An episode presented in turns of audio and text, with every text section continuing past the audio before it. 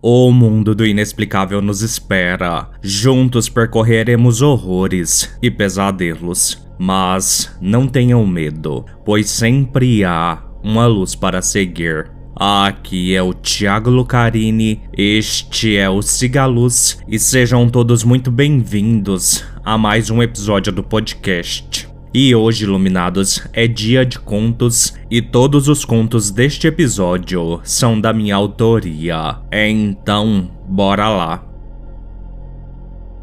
Conto 1 Mãe Vermelha Rio de Janeiro, 1898 Era noite. As luzes bruxuleantes das lamparinas iluminavam o cortiço. Um grupo de crianças entre 8 e 10 anos estavam sentadas em volta da velha bar para as costumeiras histórias de terror das sextas-feiras. As mães, em sua maioria, não gostavam das histórias de Bá, pois seus filhos sempre ficavam assustados demais. Em contrapartida, as histórias serviam para controlar as crianças quando começavam a aprontar além da conta. Bah viu José, o último dos seus ouvintes, chegar e se sentar em silêncio no semicírculo formado à sua frente. O sorriso amarelado e desdentado da anciã iluminou-se. A história iria começar, o que para ela era o mesmo que respirar. Vejo que hoje há alguns novos rostos aqui conosco. A voz rouca de Bá preenchia o ar com um mistério envolvente. Fico feliz que tenham vindo. Vamos começar logo com isso. Não quero ter problemas com as mães de vocês. Bah escrutinou cada uma das crianças uma última vez. Muitos sentiram um arrepio percorrer a espinha, e era isso o que buscavam ali. Um gato miou ao longe, fazendo alguns deles se assustarem. O medo era parte fundamental dos contos da anciã.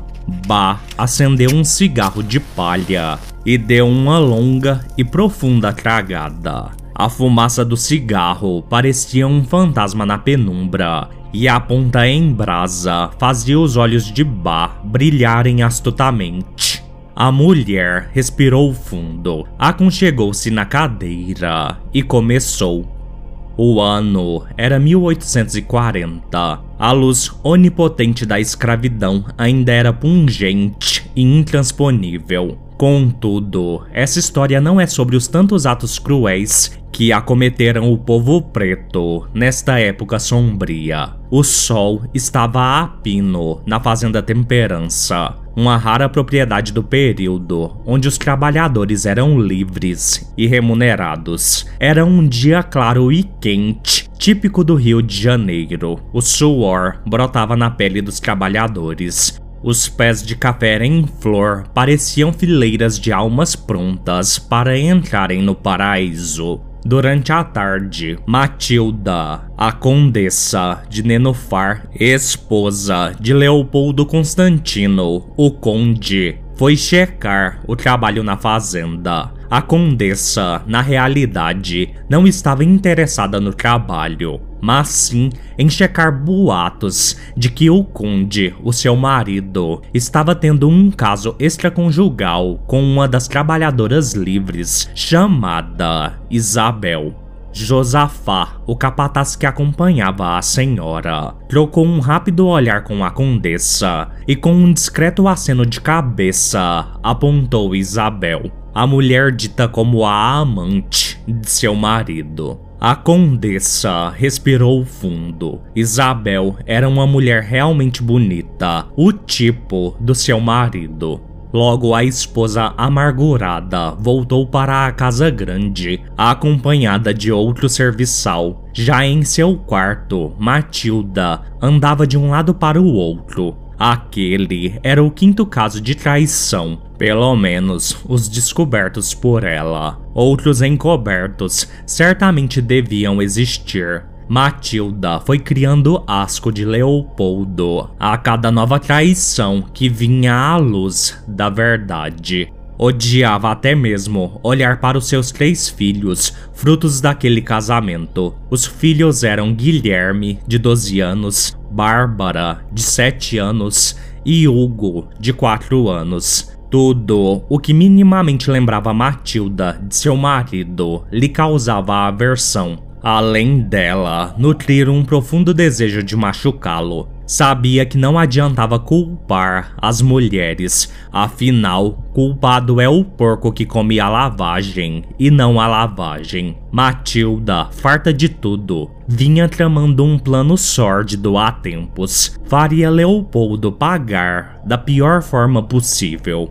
Naquele início de noite, sem qualquer presságio sobre o mal que se abateria sobre ele, Leopoldo voltava para a casa do campo quando foi atingido na cabeça por Josafá e simplesmente apagou. O homem acordou com a cabeça dolorida. Ele estava amarrado em uma cadeira dentro do celeiro da fazenda. Com a visão turva, viu uma figura à sua frente.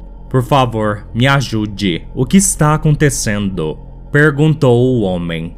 Não se preocupe, querido. Eu estou aqui. Leopoldo sorriu ao reconhecer a voz de Matilda.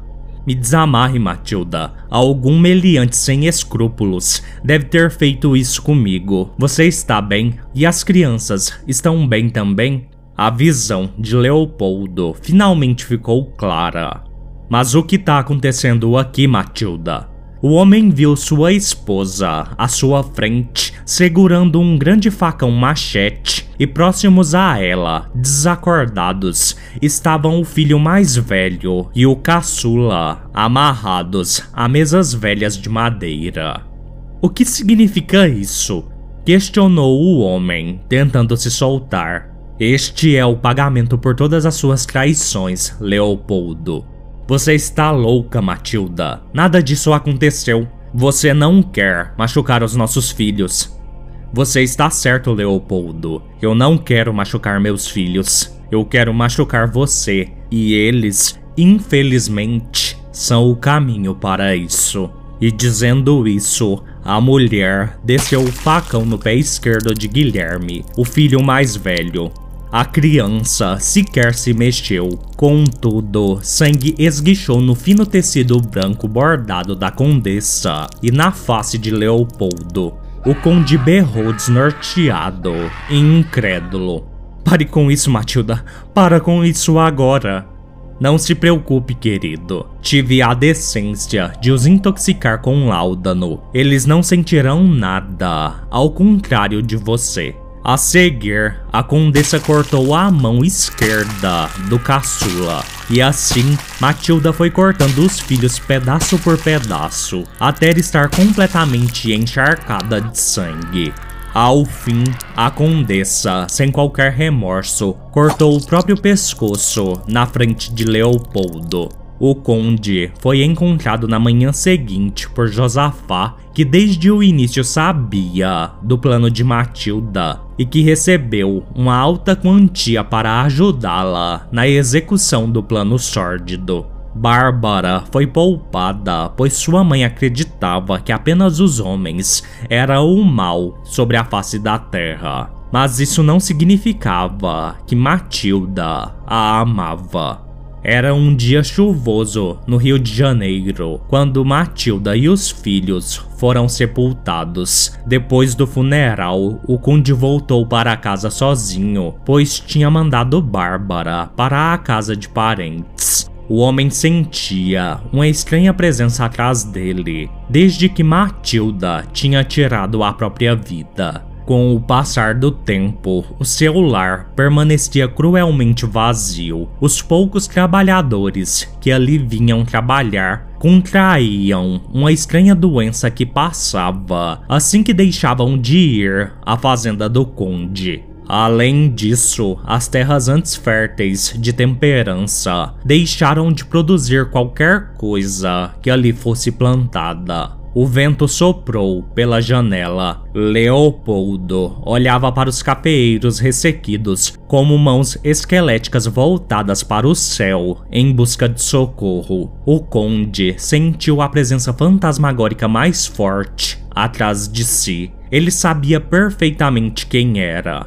Veio confirmar a sua vitória? O conde continuou a olhar o antigo cafezal sem se virar. O fantasma de Matilda caminhou em direção ao conde e colocou-se ao seu lado. Leopoldo a observou. Matilda estava toda vermelha, banhada no sangue dos próprios filhos. Seu vestido não tinha qualquer traço da brancura de outrora. Seus cabelos, pele e mesmo joias estavam embebidos em sangue. Sua expressão era assustadora e vil. Leopoldo sabia que a condessa era o seu demônio pessoal e continuaria a acompanhar a sua ruína diária lado a lado, como seria dali em diante até o dia de sua morte.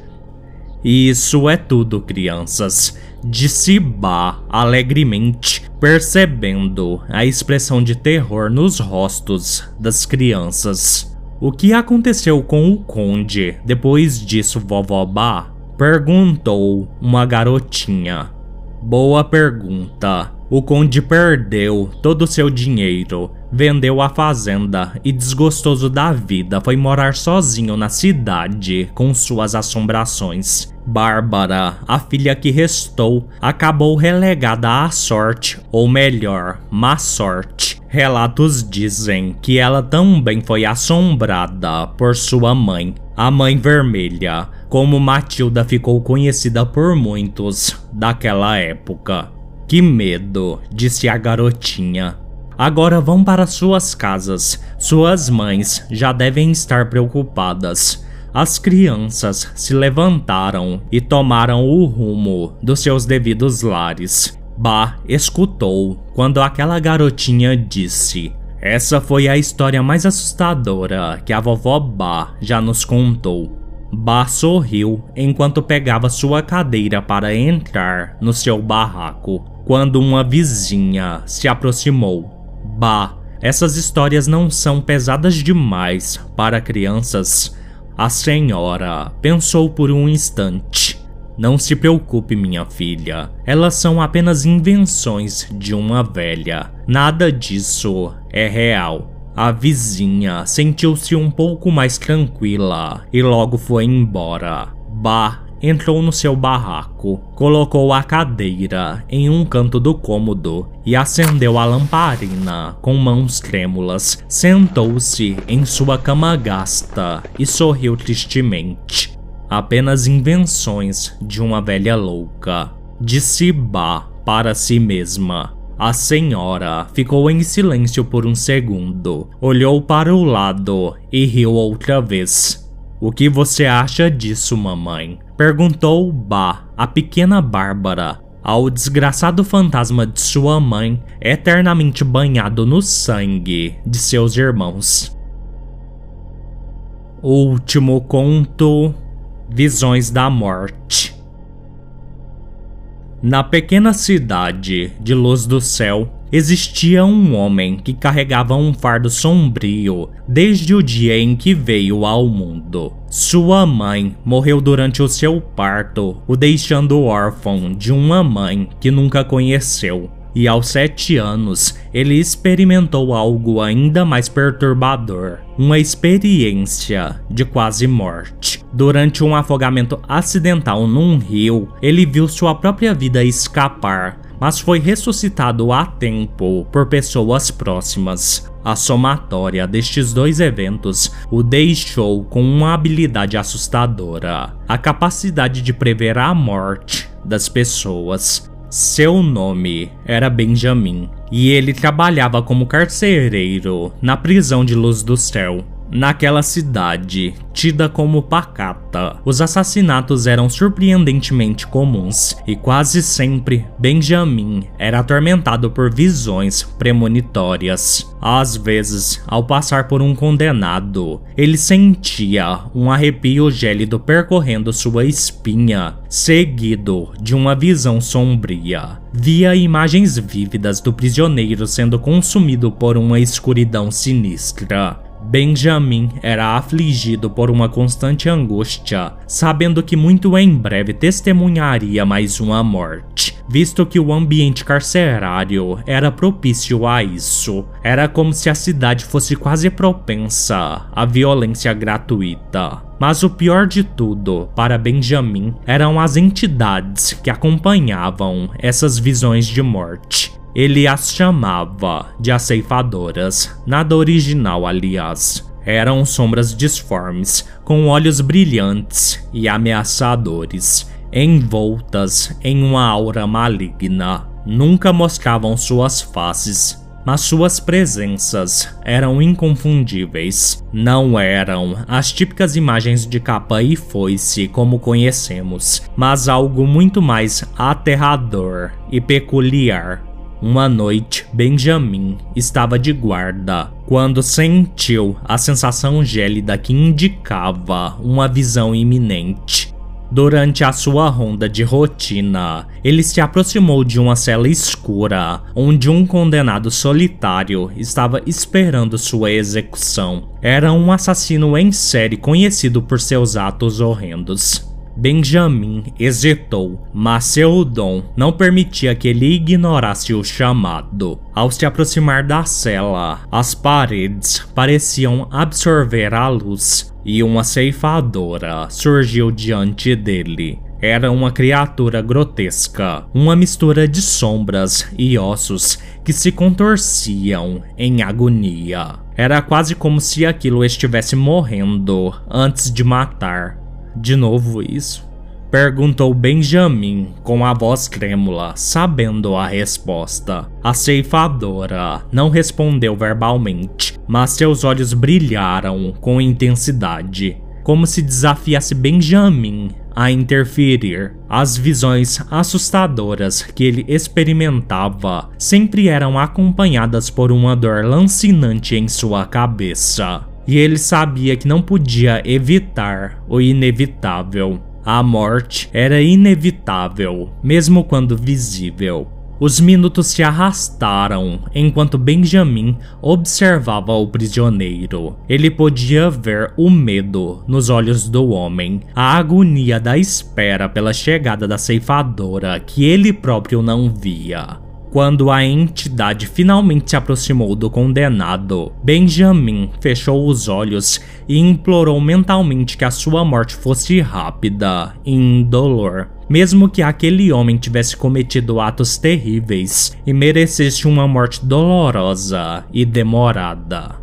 Uma sensação de profunda tristeza e alívio abateu-se sobre Benjamin quando a visão finalmente se dissipou. Ele abriu os olhos e viu a cela vazia do sobrenatural. O assassino em série estava morto. O corpo guardava uma expressão assustadora. A ceifadora havia cumprido seu dever sombrio. Benjamin sabia que seu dom o tornava um observador passivo da morte, incapaz de evitar o destino cruel de muitos naquela prisão e mesmo fora dela. Ele sentiu um nó apertar em sua garganta e um sentimento de impotência o dominar, como sempre acontecia quando ele presenciava a passagem de uma alma. Benjamin continuou a desempenhar seu trabalho na prisão de Luz do Céu, vivendo com a maldição de prever a morte. As ceifadoras nunca lhe mostraram misericórdia,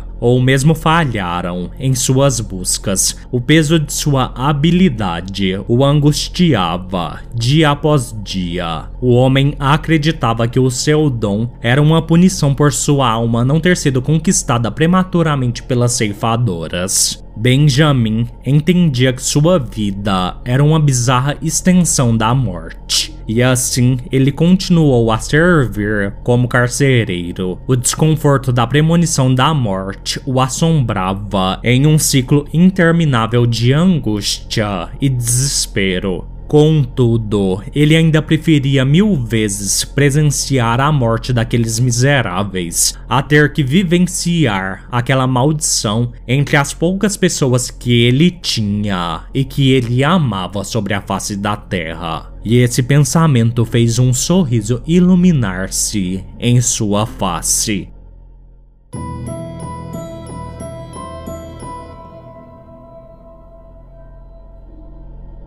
Bem iluminados, este foi o episódio de hoje. Mandem relatos para cigalospodcast@gmail.com ou no número 62992553601. No mais, fiquem todos bem e sigam a luz.